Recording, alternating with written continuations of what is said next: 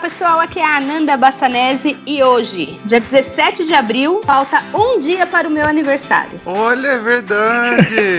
Olha que, que surpresa, né? E aí, pessoal, tudo bem com vocês? Aqui é o Rodrigo Campos. Eu preciso admitir que antigamente eu achava que Nordeste era qualquer estado acima de São Paulo. E não é? Fala galera, aqui é o Ezequiel Covati e eu gostaria de dizer que o número de pessoas que confundem mas com mais está aumentando cada vez mais. É muito importante. Ai, ficou confuso. É, é Você pode fácil, repetir? é Você pode repetir? O número de pessoas que confundem mas com mais está aumentando cada vez mais.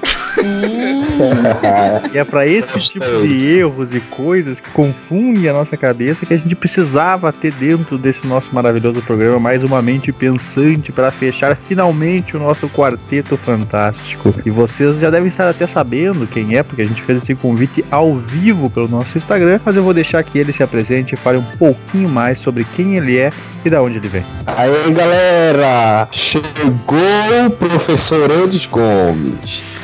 Sou de Pernambuco e tenho 29 anos, por mais que eu aparente até 15, sem usar botox.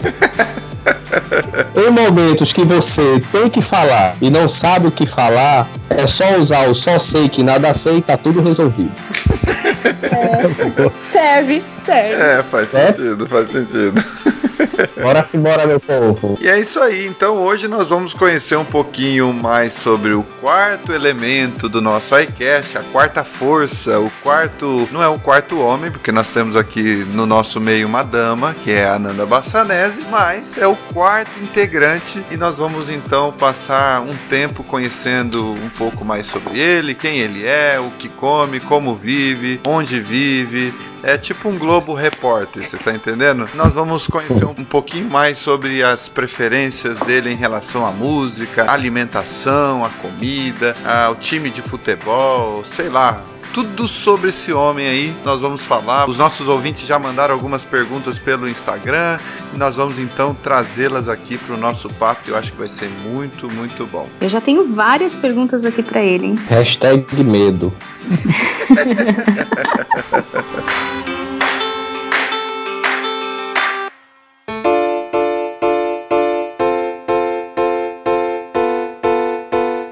antes de nós fazermos essa entrevista com o Eudes, vamos conhecer então o que, que os nossos ouvintes andam falando por aí, de que forma eles estão interagindo com a gente. Fala aí, Ananda. Ai, gente, eu vou falar uma coisa pra vocês. Eu fiquei tão feliz no nosso episódio ao vivo que nós fizemos em comemoração ao nosso terceiro mês de programa, que eu tenho uma coisa a agradecer aos nossos ouvintes. A participação naquele episódio que foi super legal e também quero agradecer a Fátima, que foi a pessoa que acertou aquela pergunta hiper mega elaborada e surpresa.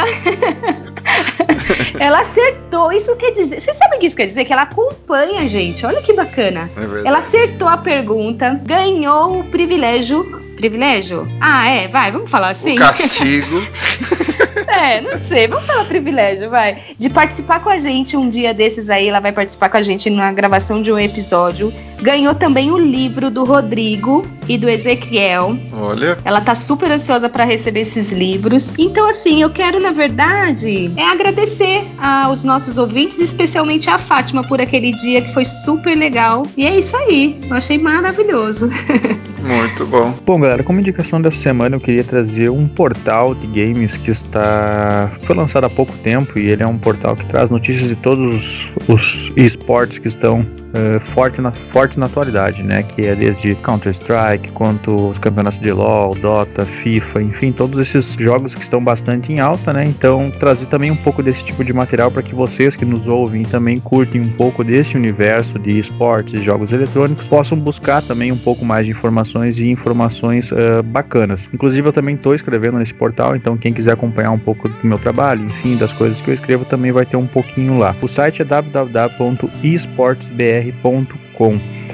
Então, o pessoal tem um canal no YouTube também, tem uma página no Instagram que é underline esportesbr. Então, quem quiser conhecer um pouco mais desse universo e também um pouco mais do trabalho que a gente está fazendo e principalmente o pessoal está fazendo lá, né? Eu tô como colunista na página, mas tem todo o resto da equipe, né? Que, que fazem os vídeos, que fazem os outros textos, enfim. Então, dá uma colada lá que vocês vão curtir bastante o trabalho. Olha, virando Olha. colunista, rapaz. Uhum. Onde esse homem vai chegar? Bom, eu não tô virando colunista de lugar nenhum, mas. A minha indicação dessa semana é de um professor de edição de vídeo e de programas é, diversos, que é o Eber Simeone. Eu antigamente fiz vários cursos lá na mxcursos.com.br e conheci esse professor, que é o Eber Simeone, e ele criou, logo depois que eu fiz o curso, ele criou um site que é ebersimeone.com.br. Ele se tornou youtuber, inclusive o canal do YouTube tem vários exemplos de edições de vídeo que ele faz, ele é monstro assim. Então, eu quero indicar é, esse professor de edição de áudio, vídeo e imagens também, que é o Weber Simeone. Se você quiser conhecer um pouquinho melhor do trabalho dele, procure ele então uh, no YouTube, no site dele. Eu vou deixar o link na descrição desse episódio, né? Todos os links para você acessar. E se você está interessado em aprimorar os seus conhecimentos em edição de imagem e vídeo, eu indico ele. Tenho certeza que você não vai se arrepender em comprar os cursos dele. Muito bom. E eu não estou ganhando nem um centavo para fazer essa propaganda, é porque o cara é muito muito bom mesmo e eu indico. Inclusive, fica a dica aí, Eber Simeone patrocina nós.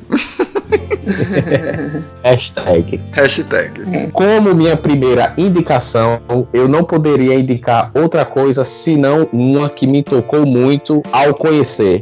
É um texto, um conto do escritor Machado de Assis. O nome do conto é A Igreja do Diabo. Eu gosto de textos que trazem títulos muito curiosos.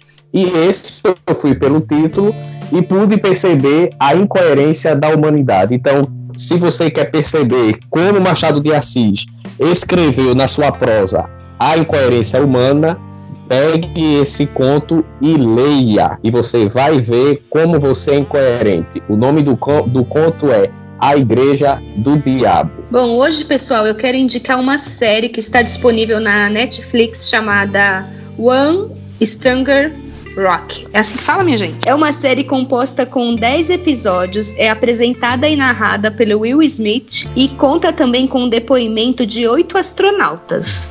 Esses é, oito astronautas. One Strange Rock. Desculpa. Isso. Obrigada. One Stranger Rock. Seria uma rocha estranha. Isso, é. Então, conta a vivência de oito astronautas que, somando, né, a vivências dele, deles fora, fora da Terra, ou seja, em órbita, somam mais de mil dias em órbita, eles todos, né? E aí eles contam a visão deles, o impacto que viver fora da Terra para eles causar, causou na vida deles. Eles contam o quão magnífico é o planeta Terra, sabe? É, é linda essa série. É vai fazer você ficar apaixonada pelo seu lar, por onde você vive, assim. Os cenários gravados na série são lindos, são cenas feitas do espaço, cenas em cavernas, cenas no fundo do mar, tem cenas é, em lugares inóspitos, como o Vale Ácido, que fica na Etiópia. É um vale é, cheio de ácido, sabe? O ar lá é. Tem que entrar lá com máscara, tem que é, estar naquele ambiente com máscara, super preparados, é cheio de ácido, enfim. E também próximos a vulcões, assim, eles filmaram próximo a alguns vulcões. E aí a série vai rolando com algumas explicações científicas é, de como a Terra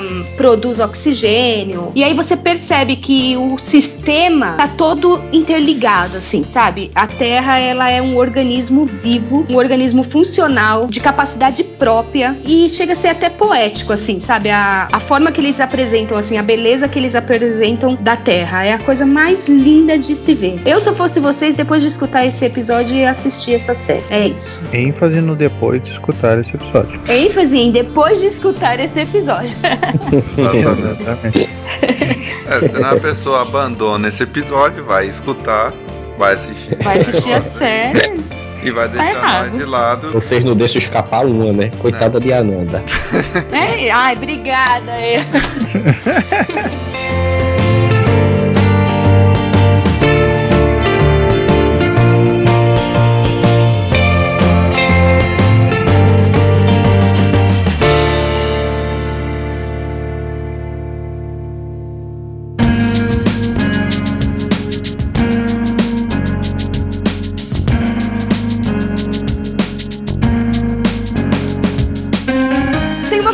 pro Eudes. Eu tenho uma pergunta. Ah, Mande. Eudes, se você fosse um Power Rangers, qual você seria? Ah, o azul. Isso é desde criança.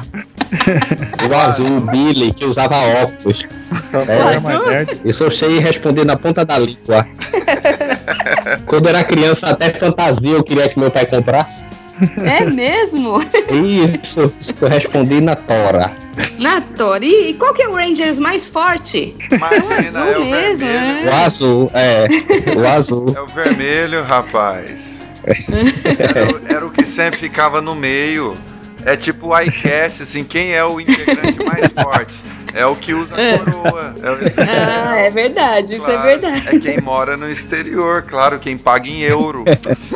Aham. Você paga suas contas em Ah. euro, eu disse. Não, nem real que dirá em euro. Então a gente junta as moedinhas, né? E vai pagar lá com centavos, etc, etc. Agora, a pessoa que paga suas contas em euro é outro nível, né? É outro nível, é. É outro nível de pobreza.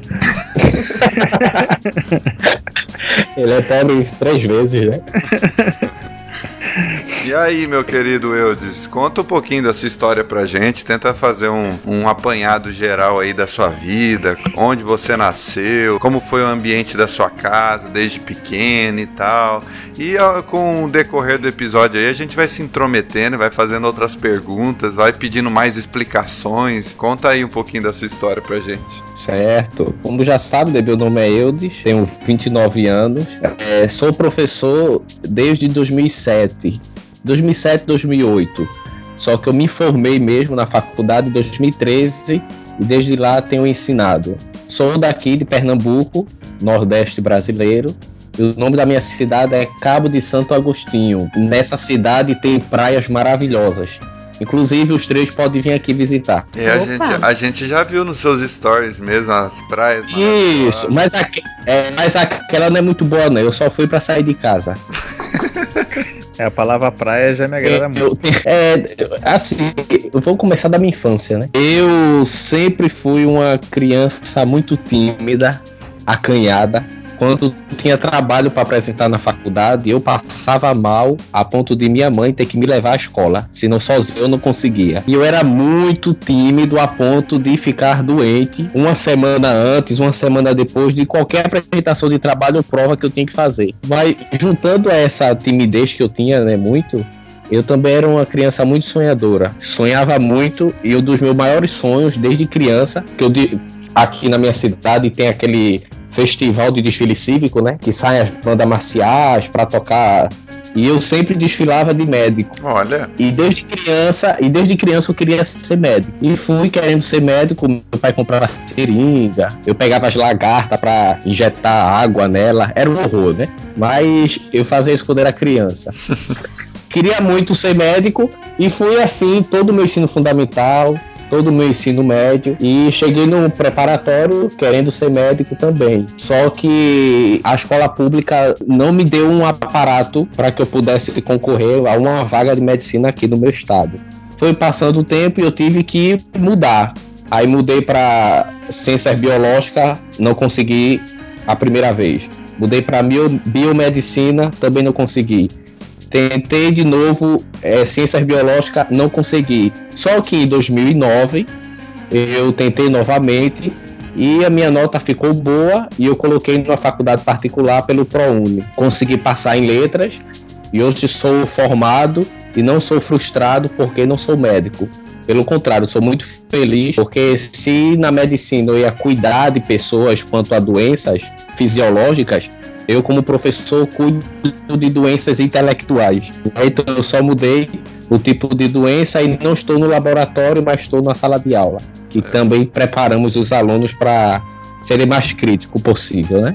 Verdade. Eu acho que eu já disse, né, que eu era muito criativo quando era criança. E eu inventava de tudo, vocês não têm noção. Eu acho que você ainda é bem criativo, hein? É importante salientar que tu vai ensinar também, né? É, como professor, tu vai ensinar muitos médicos que irão se formar mais pra frente, né? Então, tu ainda vai estar fazendo parte Isso, dessa, é. dessa medicina de Professor. A gente viu que recentemente você se tornou mestre em linguística, é isso? Isso. Há dois anos eu, eu sempre, quando eu me formei na graduação, depois eu fiz especialização, né? E eu fiquei dois anos sem estudar. Professor que não estuda, ou professor que vai encruando, né? Como a gente diz aqui em Pernambuco. Ele vai murchando. Aí eu queria muito fazer o mestrado aqui na Universidade Federal daqui de Pernambuco. Só que a Universidade Federal daqui é considerada o colegiado dela, né? O processo seletivo é o mais exigente do Norte e Nordeste. E eu vindo de faculdade particular do interior de Pernambuco, me sentia muito pequeno para conseguir uma vaga. Mas eu soube que abriu inscrição e eu vou embora fazer, vou, eu vou tentar, né? Aí saiu a lista das minhas concorrentes, né? Aí eu fui procurar informações dela e todos os meus concorrentes eram formados de lá de dentro da Universidade Federal. E eu sou muito, é, às vezes, pessimista comigo mesmo, né? Eu tenho esse defeito que carrega essa, esse pessimismo quanto a mim, eu não acredito muito em mim, né? Aí fui fazendo, fui para a seleção, fui ver o currículo das minhas concorrentes, né? E todas elas eram formadas ou da Universidade Federal de Pernambuco ou da Universidade Católica daqui e tinham publicações de, de livros, de artigos científicos, e eu não tinha nada. Então, como é que eu vou para uma seleção sem ter nada? Só com a vontade. Mas eu arrisquei. A, a seleção eram, eram quatro, né? Quatro seleções, tinha prova de conhecimento. Aí eu fui, estudei, me dediquei, embora trabalhando muito, mas consegui uma nota, tirei em primeiro lugar. Depois teve a segunda etapa, que era para eu defender o projeto que eu queria pesquisar. Aí consegui também uma nota boa, fiquei em primeiro lugar. A terceira etapa foi uma prova de espanhol, eu consegui passar em primeiro lugar também. E o quarto foi a análise do currículo. Eu passei na média 7, porque não tinha nada no currículo. Saiu o resultado, eu fiquei em primeiro lugar na minha linha de pesquisa. Isso para mim foi um exemplo, foi uma lição para mim mesmo, entendeu? Que a gente não deve não acreditar no nosso potencial e parar de nos comparar com os outros. Eu tenho muito esse erro de me comparar com os outros e sempre me diminuo. Caramba, foi em primeiro é. lugar em todo o processo. Você vai entrar aqui foi. nesse iCast então e vai se tornar o primeiro lugar rapidão. Pronto, já quero, já quero top 1. Vai top desbancar, vai desbancar o rei já. O Ezequiel tá com ciúmes agora. vai desbancar é, o rei na. É o que ele chegou. Ô, Eudes, parabéns, viu? Fiquei bem, ah, bem orgulhosa de você. Pô, eu, eu até hoje eu, eu, eu, concluí, né? Agora em março eu defendi a dissertação, fui aprovado, mas até hoje eu ainda não acredito que eu sou mestre, por causa de todo esse perrengue que eu tive, né? Quanto à minha comparação, de eu me achar inferior, tudo isso mais. Eu ainda não uhum. sei se eu sou mestre mesmo. Tá faltando cair essa ficha. Às vezes a gente pensa em que só um um currículo extenso, né, pode significar alguma coisa, mas isso é a prova, né, que uma pessoa que estuda, que se prepara, uma pessoa que se dedica, né, pode alcançar qualquer coisa que ela se propõe, né, basta querer, basta né, focar naquilo que você quer, que você pode com certeza chegar muito longe. Isso, consegue, qualquer um consegue. Eu, eu queria te confessar que antes de você entrar aqui pro iCast, né, eu e o Ezequiel e a Nanda fizemos uma reunião e cogitamos alguns nomes, né, para fazerem parte, para serem o quinto elemento e tal. E a gente pensou assim em você e uhum. etc, etc, e falamos assim: "Ah, mas o Eudes é só graduado, né?" O Eudes não tem nenhuma pós-graduação, não é doutor em nada. Daí, quando você postou que você tinha se tornado mestre, falou: ah, agora sim, agora você vou chamar. Entrar, vamos chamar. Porque... Bando de interesseiro. Agora chegou no nosso nível. Essa aqui é a Olha por vocês, hein? Até parece.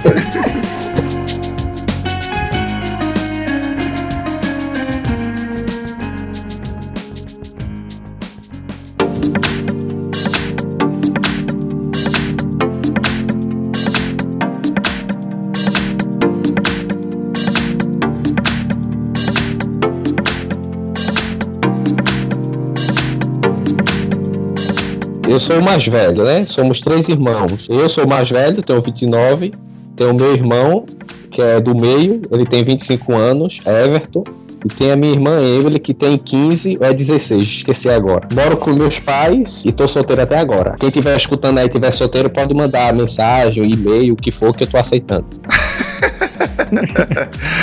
Muito bom. Agora isso tá equilibrado, olha aí, tá vendo? Dois, casa dois casados, dois solteiros, ficou ótimo, tá vendo? Ah, agora É. balançou direito. Não, agora sim, pelo amor de Deus. Isso é tudo esquematizado, isso é tudo pensado. Conta um pouquinho mais pra gente aí sobre suas preferências. E aí, quando você vai pôr uma música no Spotify, o que, que você gosta de ouvir aí? Conta pra gente, pra gente conhecer melhor. Olha, eu gosto muito música, né? Eu gosto de todo tipo de música. Só que tem as preferências, né? Ultimamente, que é desde 2005, eu escuto muito Michael Jackson.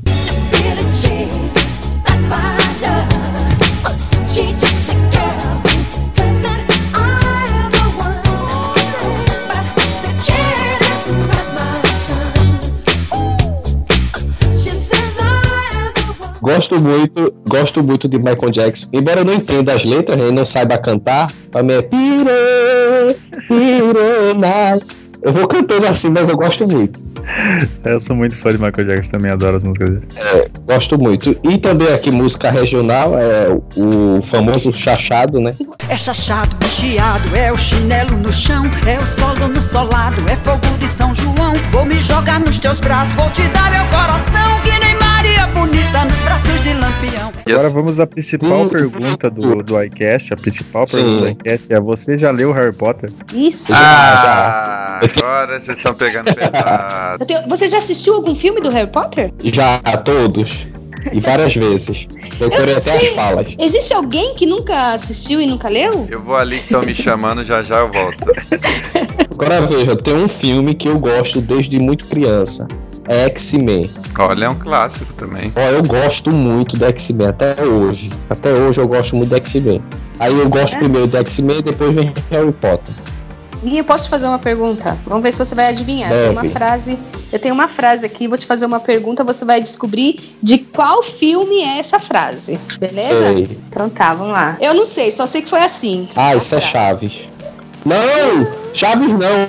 O Alto da Compadecida. Perfeito. O Alto da Compadecida Olha, da Ariano. Que é um dos escritores que eu mais gosto daqui, de Pernambuco. É, eu vi lá no seu Facebook. Isso, Ariano Suassuna. Olha, a Nanda tá stalkeando as pessoas aí, ó. Tá fazendo uma, tá fazendo uma pesquisa profunda, rapaz. Você cuidado, viu? Às vezes você tá andando pela rua, você pensa que não tá sendo observado. A Danda está lá me vendo. E uh, já que você tá falando de assuntos aí de filmes, de livros, na verdade de escritores, né? uh, por ser um professor de português, né? E ter estudado muito, e lido muito, qual é o teu livro favorito ou qual é o teu gênero de livro favorito? Que a gente fala muito sobre livros aqui no iCast, né? Que a gente gosta todos muito de ler, enfim, a gente escreve também. Então, aonde tu se encaixa nesse mundo? Do mesmo jeito que na música, que eu gosto de todo tipo de música, eu também gosto de todo tipo de gênero literário. Agora, o, o livro que eu. Foi o primeiro livro que eu li e que eu comecei a gostar de literatura, que foi em 2009, que o vestibular me obrigava a ler livro de literatura, né? Porque até em 2006 eu dizia, eu quero saber de escritor, esse povo tudo doido, escrevendo coisa que ninguém entende. Mas em 2009 eu tive o primeiro contato com Memórias Póstumas de Brás Cubas, do escritor Machado de Assis. Aí foi aí que eu ingressei nesse mundo de leitura literária e comecei a ler outros que também gostei. Então, se for colocar no ranking, o primeiro livro que eu gosto muito é esse de Machado de Assis, Memórias Póstumas de Brás Cubas. E o segundo, não por ser pior, né, do que o primeiro, mas é o de Clarice Lispector, A Hora da Estrela. Gosto muito desses dois livros. E terceiro, mas não é pior do que os, os dois primeiros, é o Alto da Compadecida de Ariano Suassuna. Gosto muito também. Foi o único livro que me fez rir, da primeira página até a última. que legal. Outro livro também que eu gosto é o livro O Menino do Pijama Listrado. Esse livro é, ele é muito, ele foi um dos únicos que me emocionou, a, a chegar a tirar lágrimas mesmo. O Menino do Pijama Listrado e o, o escritor, de forma brilhante, escreveu esse livro em apenas três dias. Caramba. Né, e, e virou, e virou até filme, né? Então é um livro fantástico, que tem- fala uma história muito boa, que quem não leu é bom ler. Eu só assisti o filme, não li o livro, não. Ah, então eu só li. Não assisti. Me conta aí, Eudes, na sua, na sua infância, você lembra de algumas brincadeiras que eram bem típicas aí Ah, da cidade que você, que você, que você desfrutou? Da... Com, cer- com certeza. A gente ficava até eh, meia-noite, uma hora da manhã, brincando de. aquelas brincadeiras típicas daqui, que é academia, que em alguns lugares do Brasil chama amarelinha, né?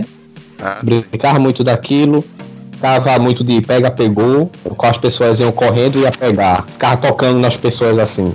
Aí quem era tocado tinha que correr atrás de outras pessoas para pegarem. Aqui é E assim, ela, ele subia lá dentro. aqui é ela ajuda. Ela ajuda, pra que interessante.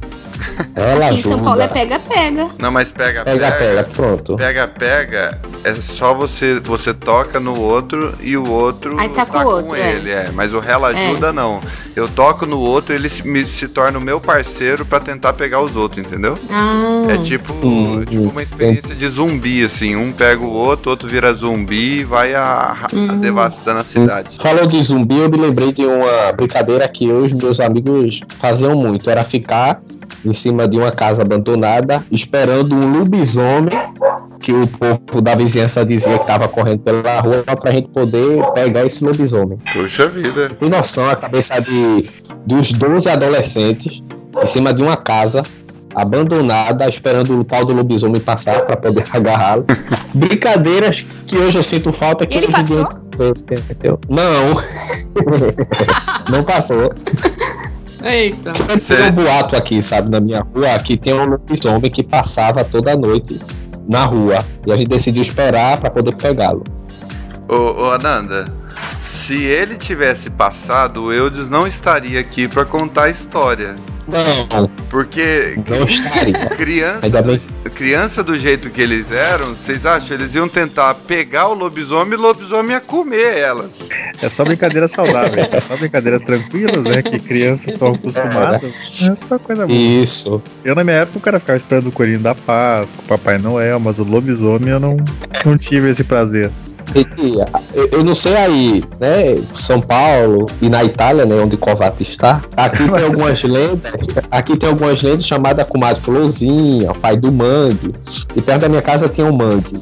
Né? E a gente, como era criança bem ousada, a gente ia pro mangue, assoviava, alguns falavam palavrão, que era pra comadre Florzinha aparecer, ou o pai do mangue, e a gente se aventurar com o aparecimento de um dos dois. A brincadeira da gente era desse nível. Eu tô dizendo que era só brincadeira saudável, se a gente queria ver espírito, só- queria ver lobisomem, queria ver gente morta, que é isso? Já pensou? A gente era. Eu brincava muito disso. Além que a gente fazia de tudo, né, na rua. A gente fazia peça teatral, eu que escrevia, né, as peças. Fazia, fazíamos novelas, até filmes de X-Men, né? Feito disso, eu gostava muito e, e eu levava. Eu tinha esse poder de influência, né? Influenciava todos os meus amigos a gostar das mesmas coisas que eu gostava. E como eu gostava de X-Men, todos os meus amigos iam na onda de eu. Aí vamos fazer um filme de X-Men aí. Separar os personagens.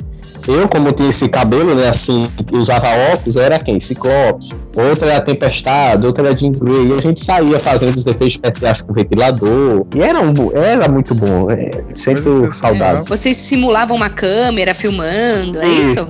Isso, isso, isso. Não, a, a gente tentou filmar, né? Só que naquela, naquele tempo que não tinha esses celulares de hoje, nem pegar aquelas câmeras, Uhum. né? TechPix, né? Aquela que é a mais vendida no Uhum. Brasil, você não via ninguém com uma. Ah, vocês chegaram a filmar, inclusive, é isso? Isso, é. Só que infelizmente a gente perdeu. Puxa vida. Ai, que pena. A gente ia colocar nos Nossa, stories muito pro pessoal legal. ver. Era? Puxa vida. É. A gente ia colocar É muito legal isso. Eu Isso, amava fazer esse pronto. tipo de coisa também, de fazer filme, a gente fazia na época de escola também, mas ainda com aquelas câmeras de filmar mesmo, que um colega tinha e acabou também, infelizmente, se perdendo. A gente chegou a fazer dois curtas, mas, né, daquele jeito, né? E infelizmente Isso. se perdeu.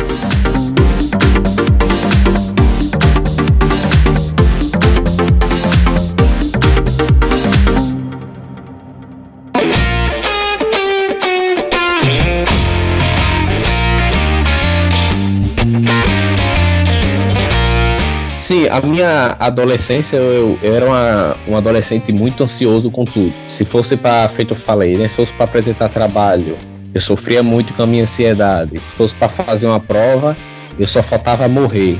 Eu já me acordava nervoso, não comia, era uma forte dor na barriga. E eu ia para a escola, porque minha mãe mandava eu ir, e eu ia sentando no meio das ruas. Andava dez passos, sentava. Que era aquela dor muito forte na barriga e o beiço. Eu, eu acho que eu ficava sem alma por causa dessa minha, dessa minha ansiedade em falar em público.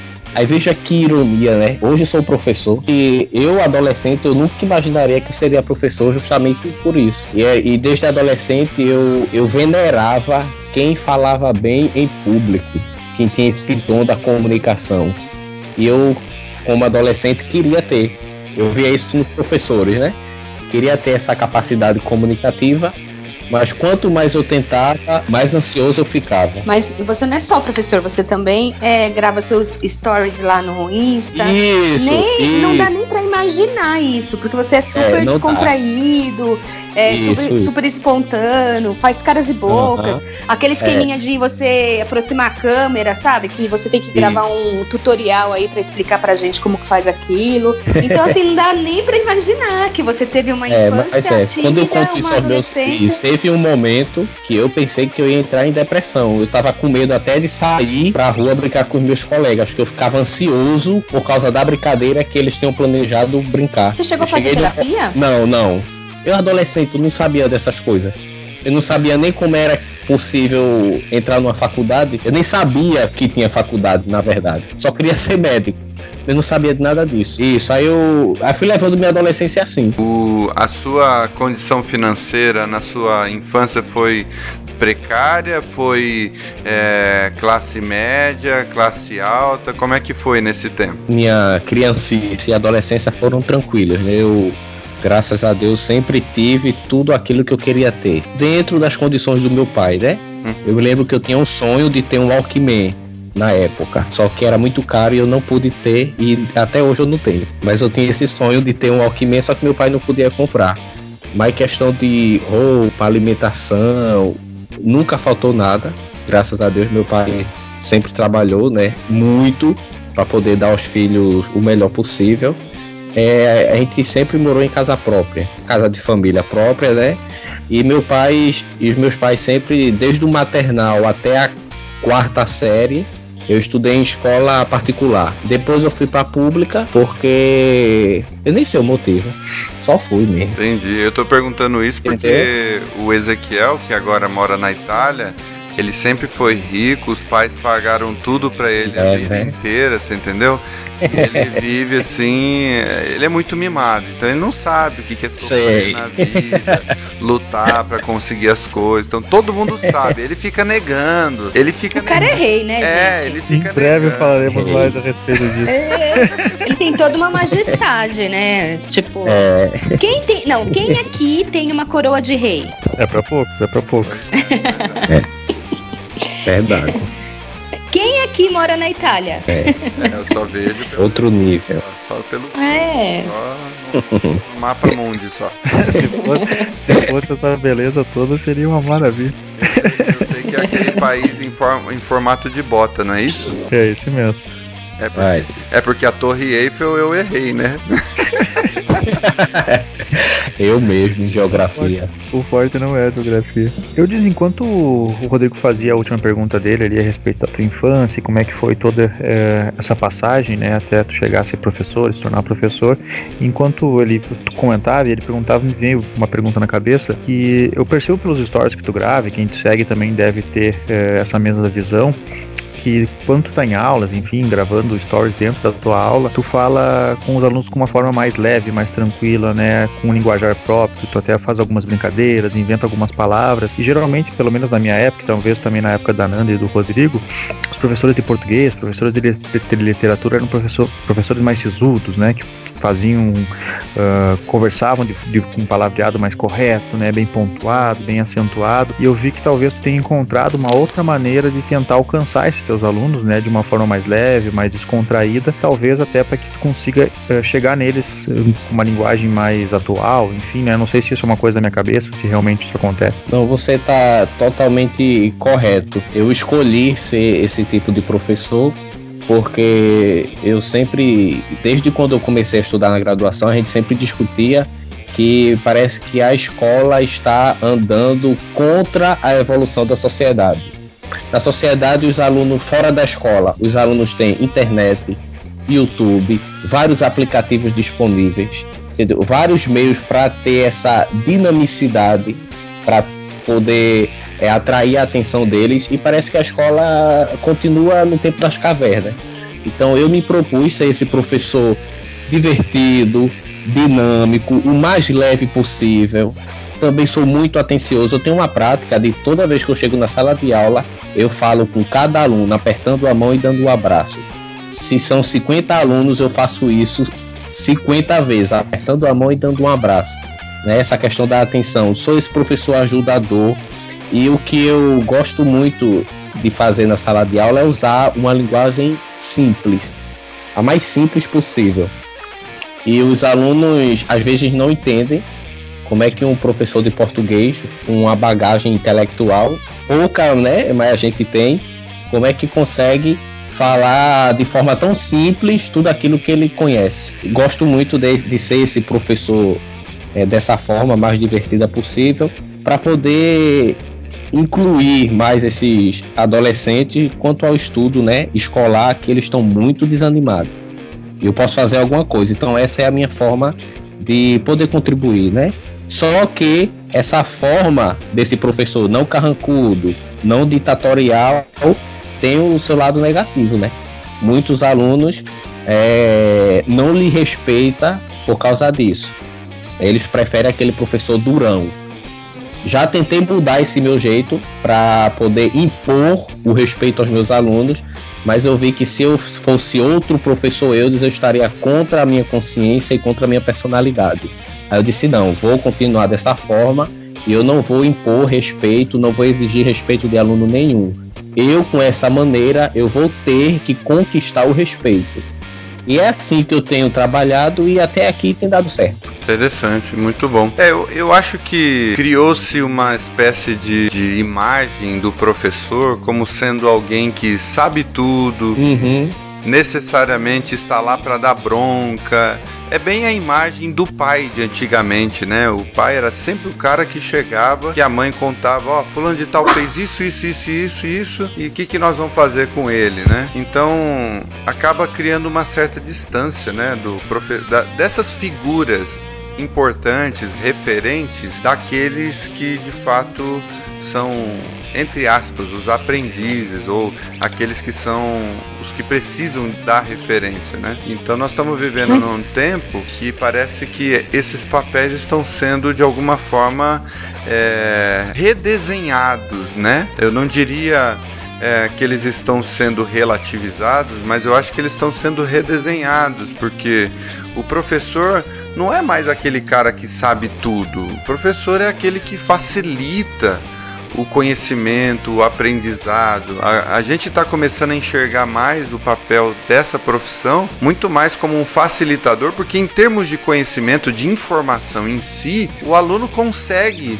toda a informação e até mais informação do que o professor sabe em todas as mídias por onde ele, ele tem acesso, né? Então precisa de qualquer forma dessa figura e eu acho que a gente ainda não sabe lidar muito bem com esse novo momento histórico, como você falou. É, algumas pessoas preferem manter uma atitude antiga, uma atitude do século XIX, do século XX, é uma cabeça de século XIX querendo formar uma nova geração que é extremamente incompatível. Ao mesmo tempo, a gente vai ter que aprender aí por uns bons anos como é que a gente lida com essa nova geração que é dinâmica, que tem novos hábitos, que tem novos conhecimentos disponíveis. É realmente um desafio enorme, assim. Mas vocês sabem que você falando isso, é, eu acho que aqui em São Paulo as coisas talvez aconteçam um pouco diferente do restante do Brasil, sei lá. Mas as minhas filhas, que hoje uma tem 25 e a outra 20, mas quando elas estavam na época de colégio, na, eu lembro muito bem que na quinta série da mais velha, ou na, quando ela estava na oitava, quando ela ingressou no primeiro colegial, os professores já eram bem, bem pra frentex, assim, sabe? Eles já eram mais parceiros, não era como era na minha época, sabe? Os professores já cativavam a turma de uma forma muito interessante, sabe? As minhas filhas vêm de colégio público, elas não foram formadas em colégios particulares.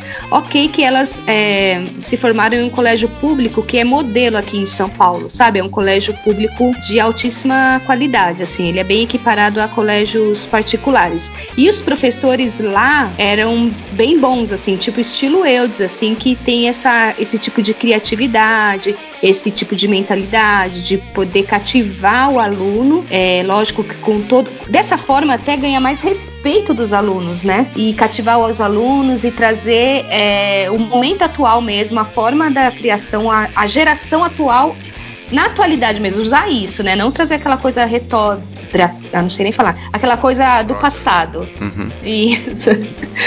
Então, porque na minha época, as minhas aulas de português, na sétima série, eu me lembro disso, assim, sexta, sétima série, era fazer leitura e cópia de texto, sabe? Eu lembro muito bem que os livros de português, eu fazia cópia de texto e aí na sala de aula lia aqueles textos, sabe, da, da- do livro de português. Então era muito defasado, muito defasado. Já a geração das minhas filhas tiveram essa oportunidade e eu vejo que, pelo que eu tenho contatos aqui em São Paulo, eu tenho umas duas amigas professoras tal, isso tá bem evoluído por aqui, sabe? Eu não sei como que é o restante do país, mas aqui é, é bem evoluído essa questão.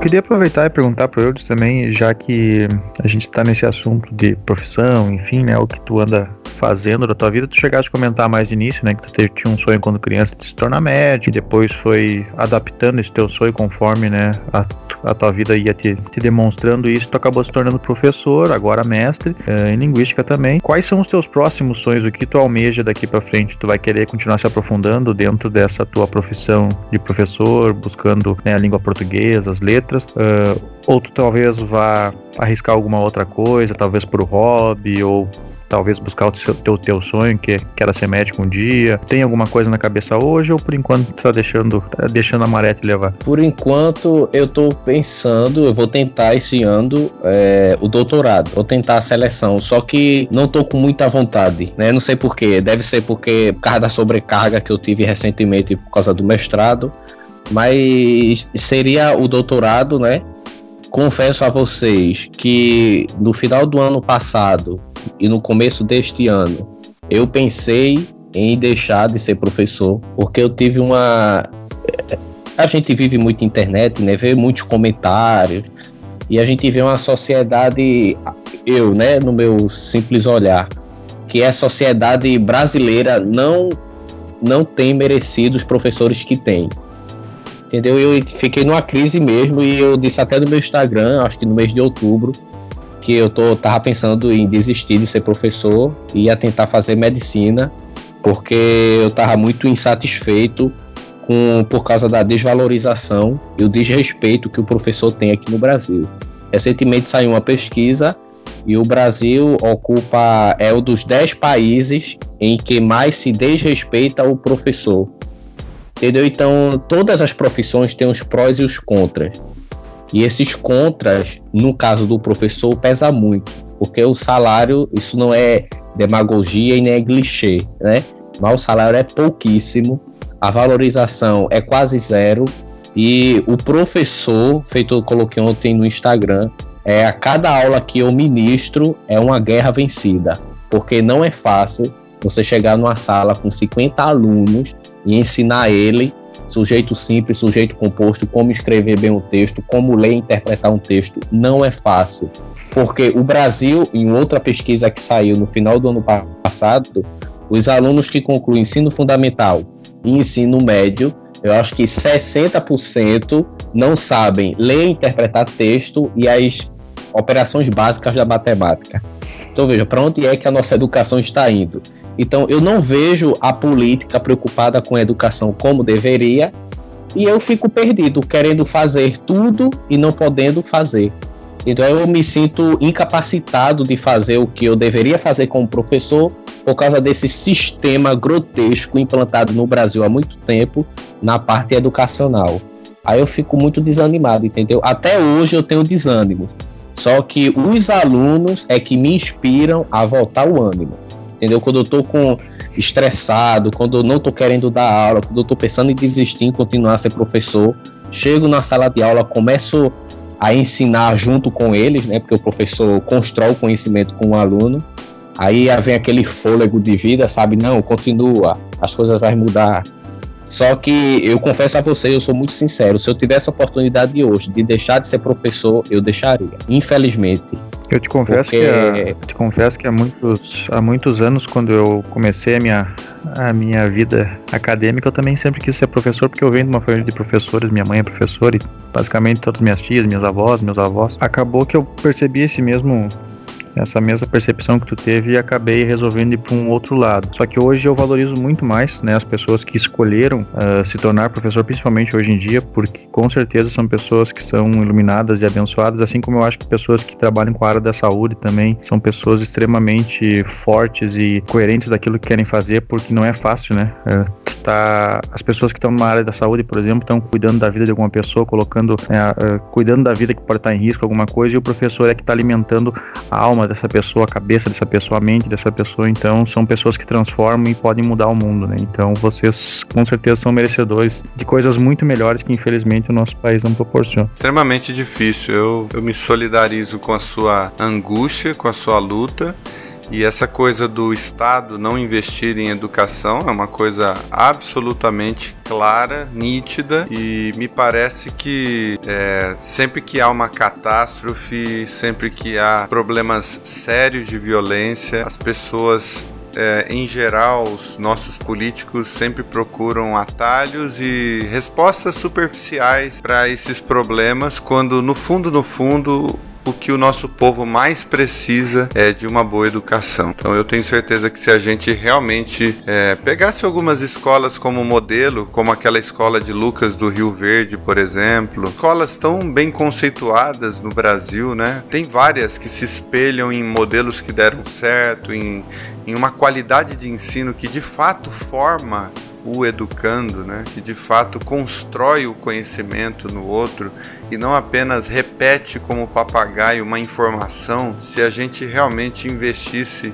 valorizando os professores, a gente aproveitaria muito mais essa. Porque eu tenho certeza que existe uma geração de profissionais dessa área frustrados. Eu acho que você não está sozinho nesse, nesse barco. Eu acho que tem muita gente que desistiu dessa vocação, inclusive, por realmente por perceber que o, o ambiente é caotizado, né? Mas, mas força aí, meu amigo. Tamo junto nessa batalha e não é fácil. Essas últimas eleições por exemplo, foi um uma grande demonstração do nível de educação do nosso país, né?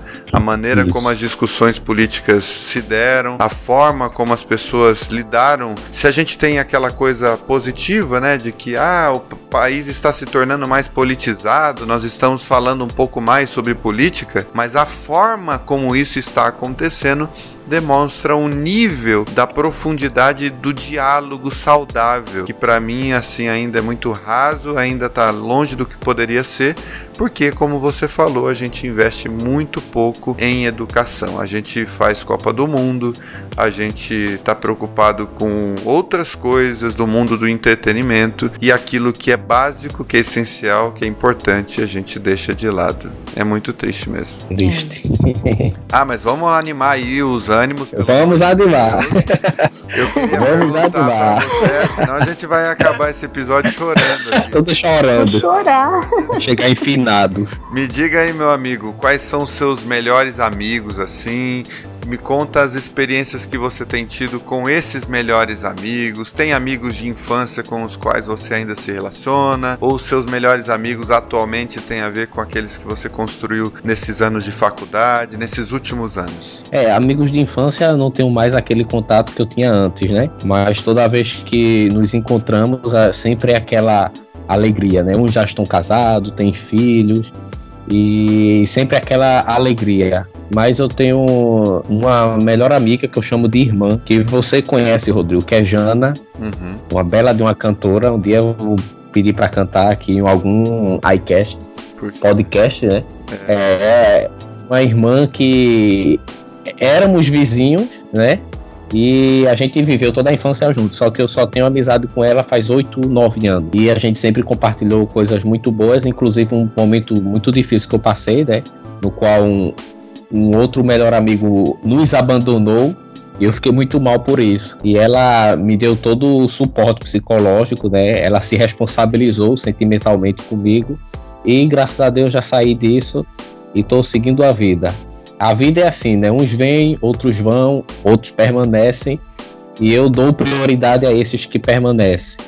E não somente esses amigos aqui que eu tenho, né, na vida, mas alunos, né? Que é, fo- foram alunos, hoje são ex-alunos, mas que se transformaram em amigos. Que legal. E a gente, vai- a, gente vai para cinema, a gente conversa no WhatsApp. Ontem eu fiquei até uma hora da madrugada conversando com um, que eu ensinei há dois anos. Esse professor, como é que o senhor tem um papo tão bom? Eu ficaria aqui é, a madrugada toda, mas amanhã eu tenho recuperação de história, eu vou ter que parar por aqui. E, é, isso é uma das partes que dá um incentivo ao professor, sabe? Eles consideram você não como professor, aquele mestre que sabe tudo, mas um amigo mais velho, com quem ele pode contar. Isso é muito bom. Então, é, e tem uma amiga que eu trago desde 2013, que eu conheci na faculdade, na graduação, que é a Andresa, que até hoje eu vou na casa dela comer, que eu gosto muito de comer na casa dos outros. e amigos são esses, né? Que a gente compartilha, a gente chora, a gente ri, se diverte, fica calado, mas são essas pessoas que a gente recebe essa graça divina de escolher essa família na qual nós nascemos, né? Mas a gente escolhe a família que são os nossos amigos, muito Verdade. preciosos. Eu me lembro do seu canal do YouTube, quando você começou a postar E os seus primeiros vídeos lá. E eu lembro que os comentários lá embaixo sempre eram da, da gurizada, dos, dos seus alunos e tal. E inclusive eu queria te incentivar, pelo amor de Deus, grava mais vídeo pra nós. Pode ser em qualquer plataforma que você quiser, não para de gravar, que a gente se diverte muito e eu acho que você se diverte também zoando daquele Sim. jeito. Muito bom. Sim, sim. Inclusive o canal do YouTube eu, eu criei em 2016 por causa dos alunos que me pediram. Ah. Professor, o senhor ensina de uma forma tão dinâmica assim, porque o senhor não abre um canal no YouTube? Eu nem sabia o que era YouTube. Eu, o que é? Me explica isso. Aí foram me explicando, não, professor, eu cuido da sua, do seu design lá da capa, eu faço a sua edição e não sei o que, eu só quero que o senhor faça o vídeo e mande pra mim. Aí eu fiz nessa brincadeira em seis vídeos, né? Criei o canal, foi um aluno que colocou o nome, que é primeiramente Eudes, que tava muito naquela febre de primeiramente fora Temer, primeiramente fora Temer. Aí um É. aluno disse, vou colocar o nome do seu canal, professor, primeiramente Eudes. né? Aí eu gostei, aí fui fazendo daquelas loucuras minhas. E os comentários lá, a maioria são os alunos e amigos de alunos, né? Que não me conhecem, só me conhecem pela internet e diz, professor, eu nunca tive aula com o senhor. Eu já sei que o senhor é o melhor professor de português do mundo. Tem esse- essas hipérboles que eles usam, né? Sim, sim. Tem essas hipérboles, né? Você nunca pensou em criar, por exemplo, conteúdo para internet? Por exemplo, gravar algumas aulas na frente da câmera, ou para um canal no YouTube, ou para vender cursos online? Olha, eu já dando uma consultoria aí. Grátis.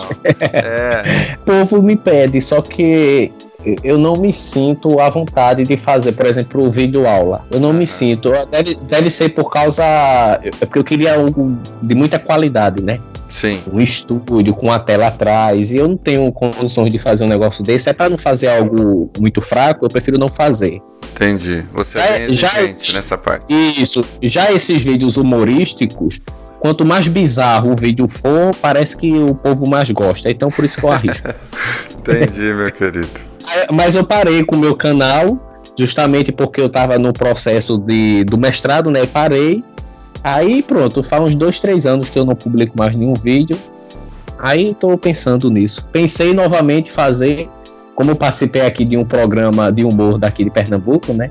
Se Aham. chama Papel da Cinderela. Depois eu passo o link no YouTube. Aham. Aí eu fui pra lá, né? E eu vi, eu me senti muito bem naquele estúdio de gravação, né? A filial do SBT daqui de Pernambuco. Sei. Eu me senti muito bem naquele estúdio, aquelas luzes, aquelas câmeras. Eu participei lá de uma brincadeira falando no microfone, eu me senti muito bem naquele estúdio de gravação.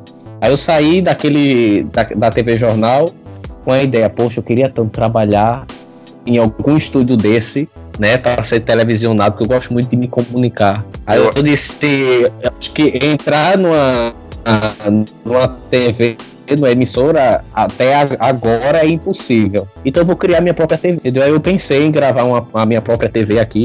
Ter que mudar muito o meu quarto aqui, né? Tem que fazer um estúdio, botar ar-condicionado, que aqui é um calor da bexiga. Aí tinha que ter todas essas mudanças, mas eu parei Entendi, meu essa ideia.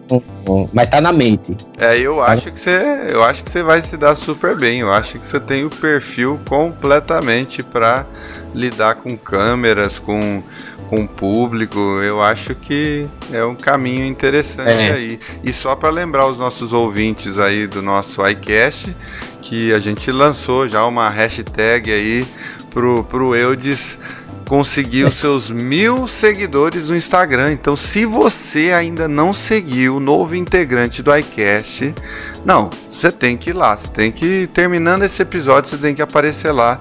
O Eudes até vai falar agora qual que é o seu, seu arroba, não sei o que aí, como é que é? Isso, eu, eu fiz o Instagram assim, na doidice, né? Uhum. Me pedia muito, aí eu fiz na doidice. Mas eu coloquei lá, o arroba é Silva Eudes Gomes. Silva Eudes Gomes. Então aparece lá, eh, nós estamos com esse objetivo. Eu, pelo menos, estou me mobilizando com o que eu posso aqui para fazer É. esse homem chegar a mil seguidores, porque ele falou que ele queria chegar a mil seguidores. Então nós estamos lutando para isso. Que depois o céu é o limite.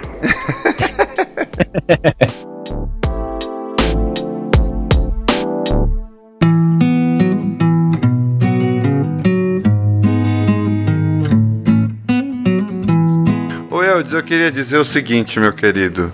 Seja bem-vindo a essa trupe. Eu sei que nós vamos ainda passar por muitas experiências juntos. Eu agradeço de todo o coração por você ter topado o desafio de fazer parte do iCast. E eu, assim, não posso falar pela Nanda e pelo Ezequiel, mas eu quero dizer que, por mim, eu estou muito, muito, muito contente de ter você por aqui. Eu sempre te disse isso. Eu queria uma forma de me aproximar de você, porque eu tenho você como um irmão, como um amigo, e para mim é um privilégio de verdade todo esse esforço que você está fazendo e comprando fone de ouvido, microfone, sei lá, para fazer a coisa dar certo. Eu agradeço de todo o meu coração e assim, muito obrigado de verdade. Espero que você goste da experiência e aos poucos a gente vai se entrosando, a gente vai é, aprendendo um com o outro nas nossas pesquisas, nos temas que a gente vai discutir aqui. Eu tenho certeza que você vai acrescentar muito com o seu bom humor, com a sua alegria, com a sua espontaneidade, que é já a sua marca registrada. É, não apenas aqui, obviamente, mas na sua vida como um todo, né? Muito obrigado, eu que agradeço. Eu vi que uma coisa que nós quatro temos em comum é essa alegria, né? A palhaçada, né? Não tô chamando ninguém de palhaço, é a palhaçada. Ah, não, me ofendeu agora. É, são pessoas muito divertidas. Desde a primeira gravação que eu fiz com vocês, é uma coisa bem leve, eu tava bem tenso. Eu- Na primeira palavra que eu soltei, vocês riram e aí foi aquela, aquela anarquia toda, eu me senti em casa. Desde a primeira gravação. E agora eu tô em casa mesmo, que vocês abriram a porta, né? E eu sou daquelas pessoas, que quando abre a porta e bota a vassoura atrás da porta pra visita sair, eu sou daquelas que descubro a vassoura e fico pra sempre dentro da casa. eu agradeço muito. Eu não... eu ju- juro a vocês, essas oportunidades que a vida me dá, é, feito eu falei de amizades, né, que eu tinha aqui, eu mencionei dois, e agora vocês já estão, já estão entrando na lista, né? Que bom. E são esses, esses amigos virtuais, né? Que a internet tem a possibilidade de me proporcionar. E eu agradeço. E tenho, tenho mais três pessoas para dividir minhas tristezas, minhas alegrias, que são vocês três. É isso aí. Quero agradecer a Deus pela oportunidade de conhecer vocês. E muito obrigado pelo convite e estou aqui de volta. Para sempre. Eu faço minhas palavras de vocês também, já comentei em outros episódios, né, que pra mim é muito importante esses momentos que a gente tem junto e o pessoal quando recebe os nossos programas, né, não não tem noção de tudo que a gente faz aqui durante a gravação. E semana passada a gente acabou não gravando, por vários motivos, e pra mim faz uma falta muito grande, né? Principalmente por mim, por eu estar longe da família, estar longe dos amigos, estar longe de tudo. Então vocês acabam se tornando mais que amigos, né? Acabam se tornando como se fosse minha família. E com certeza são, né? E isso faz muito bem pra mim. Eu me divirto muito e gosto muito dos momentos que a gente passa junto. Então seja muito bem-vindo à nossa família, seja muito bem-vindo é, como um novo integrante do nosso, nosso programa e que as pessoas também curtam muito todos esses, eh, esses assuntos que a gente está tentando trazer e dessa maneira mais leve, mais descontraída. Eh, quem quiser conhecer um pouco mais a gente sabe das, das nossas redes sociais, então pode seguir nós lá no Instagram que a gente está sempre postando novidades, sempre postando tudo que a gente faz por lá. Eh, fiquem à vontade para nos seguir, comentarem, conversarem com a gente, que na medida do possível a gente sempre responde todo mundo, sempre interage com todo mundo e é um prazer enorme estar fazendo esse programa para todos vocês que estão nos ouvindo. É verdade. Eu bem-vindo. Vamos seguir junto nessa caminhada. Eu tenho certeza que vai ser maravilhoso. E é um enorme prazer é, essa oportunidade de se aproximar de você e ter você aqui conosco. E vamos que vamos, é isso aí. Eu já imagino assim, daqui um tempo, é, sei lá quanto tempo, né? Mas a gente fazendo um, um episódio que vai ficar pra história do iCast. É quando a gente conseguir juntar essa trupe toda Ah, em um mesmo lugar. Ó, não, não. Começa a pensar aí, vai. Não vai dormir agora não, Ezequiel. Pensa nisso aqui que eu vou falar agora. Você já É imagina. aquele momento que o cérebro tá dormindo assim, o cara joga uma Acorda aí, acorda aí, menino. Ó, você já imaginou um dia a gente conseguir juntar esses quatro seres humanos no mesmo lugar, no mesmo espaço físico, você entendeu? E gravando um episódio assim, ao vivo, cara a cara, um olhando pro outro. Cara do céu. Ó, É quando pra a ser fantástico. gente- só de encontrar a Nandinha lá em São Paulo, lá, ó, já foi uma alegria. Parecia que eu já conhecia ela de, de 30 anos. Imagina quando a gente conseguir se encontrar todo mundo junto. Eu acho que vai ser muito Isso. da Verdade, hora. verdade.